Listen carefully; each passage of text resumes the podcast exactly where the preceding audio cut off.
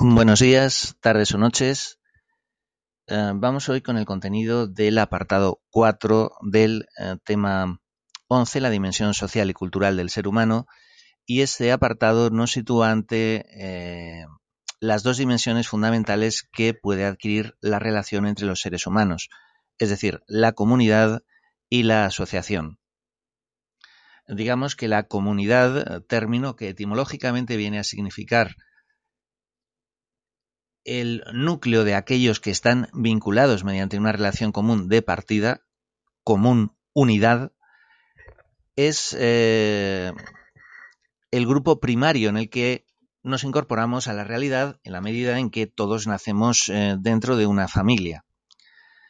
Entonces, la familia es obviamente eh, el grupo más inmediato, el grupo que nos acoge, el grupo previo a nuestra incorporación al mundo y donde en principio deberíamos ser eh, aceptados por cómo somos sin ningún tipo de condición. Constituye el grupo primario por definición. Ahora bien, eh, investigando las distintas formas de interacción se ha consolidado la distinción que estableció Horton Cooley entre grupos primarios y grupos secundarios, o si se prefiere entre comunidades y asociaciones. Veamos sus características. Los grupos primarios o comunidad están basados en el sentimiento. Las relaciones afectivas y emocionales desempeñan un papel importante del que depende el resto de las tareas organizativas. En ellos, cada individuo considera al otro como un fin en sí mismo. Los individuos establecen relaciones personales y comparten su vida privada. La relación entre los miembros es espontánea y este proceso eh, de interacción genera un fuerte sentimiento de pertenencia, un eh, nosotros. De ahí que su sentido sea la familia, el clan, etc. Frente a estos eh, grupos más o menos naturales y de suyo integradores, tenemos lo que serían los grupos secundarios o asociación. Toda asociación se basa en un interés común, un interés de tipo utilitario, el alcanzar una meta que eh, de forma coordinada y en integración en este grupo es más eh, fácil y factible. Las relaciones afectivas y emocionales, por tanto, se subordinan en los grupos secundarios a las tareas establecidas en la organización social. Cada individuo considera al otro como un medio para conseguir sus fines, es decir, hay un cierto uso de los demás o de lo que los demás eh, nos aportan para el provecho propio. Los individuos establecen entre sí relaciones interpersonales, normalmente definidas eh, de una forma legal o objetivadas, eh, de modo que quede claro lo que se espera de cada uno, sus derechos eh, y sus deberes, y cooperan en la vida pública.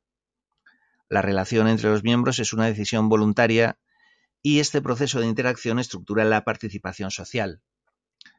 Los ejemplos más inmediatos de grupo secundario o asociación serían empresa, hospital, eh, club de fútbol, colegio o instituto, etc. Ahora bien, la definición entre comunidad y asociación no siempre es tan tajante. Hay comunidades que acaban em, estableciendo sus metas en base a un interés compartido, igual que hay eh, grupos secundarios en los cuales la relación interpersonal llega a ser tan estrecha, tan cercana y tan inmediata que acaban por adquirir eh, características del grupo primario y establecer pues relaciones afectivas, vinculaciones emocionales, etcétera. Ni las, asociaciones ni las comunidades son grupos puros. Eh, pensemos, por ejemplo, en una comunidad familiar que puede tener organizadas las tareas domésticas. A su vez, una empresa eh, puede valorar y fomentar las relaciones afectivas y emocionales como un factor eh, importante de la organización. Pues, pensemos, por ejemplo, en esos modelos eh, de empresa en que se eh, busca crear actividades de ocio, de tiempo libre que vinculen a los empleados, que les hagan relacionarse al margen de la estructura laboral fija. En cualquier caso, la diferencia entre unos y otros grupos no es absoluta, sino que es una cuestión de grado como si la interacción ofreciera un amplio abanico de posibilidades delimitado por estas dos formas eh, organizativas que son en su enunciación pues eh, absolutamente claras y como los eh, los dos extremos de un abanico de posibilidades que acepta muchas mixturas posibles. Por otra parte, tanto los grupos primarios como los grupos secundarios son objeto de dos procesos paralelos e interrelacionados que son la organización y la formalización. Hay interacciones sociales de eh, muchos tipos, unas con una distribución sencilla de tareas y otras con una distribución compleja. Además, esa distribución de tareas puede ser alterada, reformulada, eh, cancelada, etc. Un colegio es una organización simple si lo comparamos con una universidad, donde las tareas son mayores en número y complejidad. Eh, por ejemplo, en el colegio la investigación siempre será algo, mm, bueno, relativamente simulado, relativamente simple, etcétera, mientras que la función de investigación de la universidad pues es una de sus eh, razones de ser a la cual es imposible restarle importancia. Para el desempeño adecuado eh, de estas tareas, las asociaciones se estructuran como organización. En una organización se establece un diseño coordenado de actividades que realiza cada una de las partes con respecto a los objetivos que dan sentido a todo. Una organización está definida por la formalización de sus actividades, lo cual significa que eh, la tarea que cada uno va a desempeñar no depende de cualidades personales o de factores subjetivos, sino que está definido de modo abstracto, de modo eh, impersonal y se realiza con criterios racionales. Por ejemplo, la asignación de medios afines, por ejemplo, la evaluación eh, continua de la eficacia en el logro de eh, las metas pretendidas, eh, por ejemplo, pues la reformulación periódica de lo que se hace, cómo se hace y el tener claro que lo que se hace está bien hecho. El temario, en el último párrafo de la página 270, nos presenta una interesante puntualización respecto a la distinción entre comunidad y asociación, y es el hecho de que en los primeros momentos de la humanidad, en los albores de su existencia, predominaban las agrupaciones primarias o comunidades. De hecho, al pensar en eh, la interacción entre nuestros antepasados de los tiempos eh, primitivos, de los tiempos en que la eh, supervivencia de la especie humana era cuestión de poder alimentarse, poder recopilar suficientes alimentos, evitar los depredadores, etcétera, bueno, pues me viene a la cabeza algo que cuenta mm, Aira Bayok, una mm, discípula de la antropóloga Margaret Mead, que refiere lo siguiente. Hace años un estudiante le preguntó a la antropóloga Margaret Mead cuál consideraba ella que era el primer signo de civilización en una cultura. El estudiante esperaba que Mead diera una respuesta eh, paleontológica, que hablara de anzuelos, ollas de barro, piedras de moler, herramientas, en definitiva. Pero no. Mead dijo que el primer signo de civilización en una cultura antigua era un fémur que se había roto y luego había sanado. Mead explicó que en el reino animal, si te rompes una extremidad, mueres. No puedes huir del peligro, ir al río a tomar algo o buscar comida. Eres eh, pasto de los depredadores que merodean. Ningún animal sobrevive a una pata rota el tiempo suficiente para que el hueso sane. Un fémur roto que se ha curado es evidencia de que alguien se ha tomado el tiempo para quedarse con el que se cayó, ha vendado e inmovilizado la herida, le ha llevado a un lugar seguro y le ha ayudado a recuperarse con eh, cuidados y con alimentación. Y la conclusión de la señora Mead es que ayudar a alguien más en las dificultades es exactamente el punto donde comienza la civilización.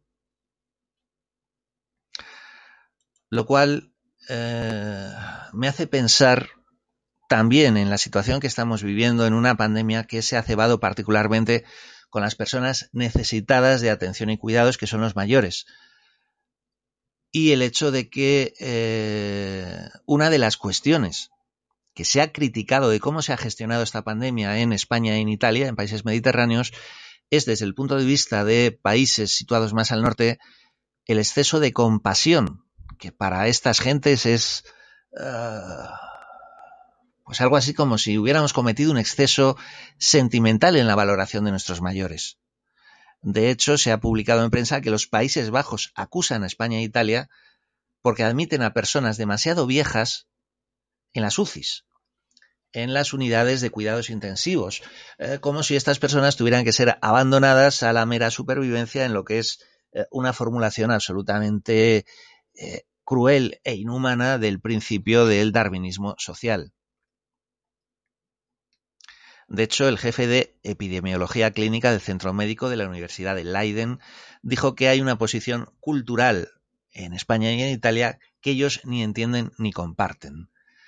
Uh, contado esto así, os, mm, créeme que estoy intentando mm, contenerme para no calificar como me gustaría hacerlo a quienes son capaces de criticar el exceso de cuidado a los semejantes, gente que se llama a sí mismos civilizados, pero que ni siquiera son humanos. En fin, eh,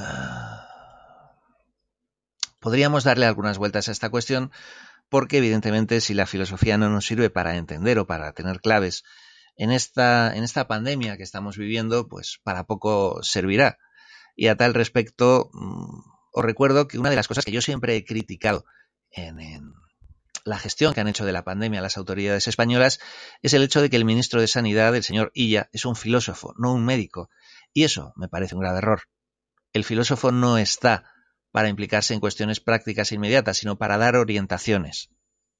Y una de las cuestiones que explican que, que el tratamiento del problema y los resultados en términos de eh, menor índice de víctimas mortales, mayor índice de curaciones, etcétera, se dan es que hay países que tienen al frente de sanidad a médicos, a gente que puede entender la situación y que evidentemente pues la han gestionado bastante mejor que aquí por no irnos más lejos, eh, si el ministro de Sanidad español es licenciado en filosofía y toda la vida ha sido miembro de la ejecutiva eh, del Partido Socialista de Cataluña, es decir, es alguien acostumbrado a la burocracia y a todo el aparato abstracto de un partido político.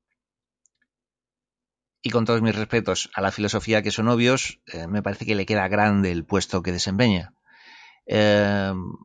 en Portugal, donde la ministra de Sanidad tiene el, nombre de Marta Temido, y es fácil hacer chistes con ese apellido, voy a intentar evitarlo. Eh, la señora Temido es licenciada en Derecho, máster en Economía y Gestión de la Salud, tiene un doctorado en Salud Internacional, ha sido gestora de centros hospitalarios y directora del Instituto de Medicina Tropical e Higiene, dependiente de la Universidad de Lisboa. Es evidente quién tiene más competencia. Pero es que eso llevado al terreno de los hechos ha hecho que la gestión del eh, COVID-19 haya sido enormemente exitosa en Portugal y enormemente desastrosa en nuestro país. La gente capacitada es la que debe ocupar eh, los lugares de relevancia, no la gente que tiene eh, como aval una trayectoria meramente política. Dejo ahí la reflexión, que sé que puede ser polémica y que podemos tener opiniones distintas, que yo respetaré, por supuesto, y vamos a continuar con eh, lo que nos ocupa hoy. Paso a la página 271, donde tenemos un apartado 4.2, en el cual lo que se nos presenta esencialmente son, bueno, definiciones de conceptos que eh, nos interesa conocer. Por ejemplo, la definición de rol, papel social que se desempeña en el que uno se, eh, se inscribe y cuando hablamos de papel tenemos que considerarlo desde el sentido más interpretativo de la palabra. Es decir, según en qué entorno se esté moviendo uno, está ocupando el rol de educador, profesor, el rol de alumno, el rol de padre, el rol de eh, empleado, sindicalista, etcétera, etcétera. De hecho, eh, justamente el, desempeño de roles es eh, lo que conecta con lo que hablábamos antes de la eh, tipificación de la objetivación de los papeles sociales. Eh, roles prefijados son ocupados por distintas personas en lo que es un continuo eh, relevo generacional. Luego tenemos el estatus, término latino que viene a significar lugar que uno ocupa en cuanto a la estratificación social, es decir, la posición que le corresponde en función de prestigio y reconocimiento, cualificación eh, profesional, nivel educativo, poder social, eh, capacidad económica, etc. Con lo cual, el estatus implica un rol social. La persona ajusta su conducta a normas y pautas que son características de dicho estatus. Y tenemos además el estatus de partida, el adscrito, el que nos corresponde en definitiva por haber nacido en una familia de, tales eh, condicionantes, eh, de tal posición, etcétera. Y ese estatus adscrito pues viene ejemplificado del modo más, más eh, claro por el sistema de castas de la India, del cual hablaré, si no en el audio de hoy, en el de mañana, perdón, mañana no, que es martes y no es día lectivo, sino del próximo miércoles. Y luego tenemos el estatus adquirido, es decir, la posibilidad de acceder a un puesto social diferente de aquel que en principio tendríamos asignado por razón de nacimiento y que eh, existe cuando existe pues una movilidad social, la capacidad de, en razón de eh, mérito, poder ascender en la pirámide social, poder acceder a un, puesto eh, más gratificante, más poderoso, etcétera. Los estudios son evidentemente eh, el camino más obvio para el estatus adquirido, es decir, el ganar a través de una cualificación y una capacitación con esfuerzo, pues el acceso a puestos sociales reconocidos y prestigiosos. Médico, abogado, ingeniero, etcétera, pues son eh, posiciones sociales muy deseables y que evidentemente pues eh, requieren para formarse un estudio, una capacitación, eh, un esfuerzo y una inversión en tiempo, e inversión económica, etcétera, etcétera, bastante, bastante cuantiosos.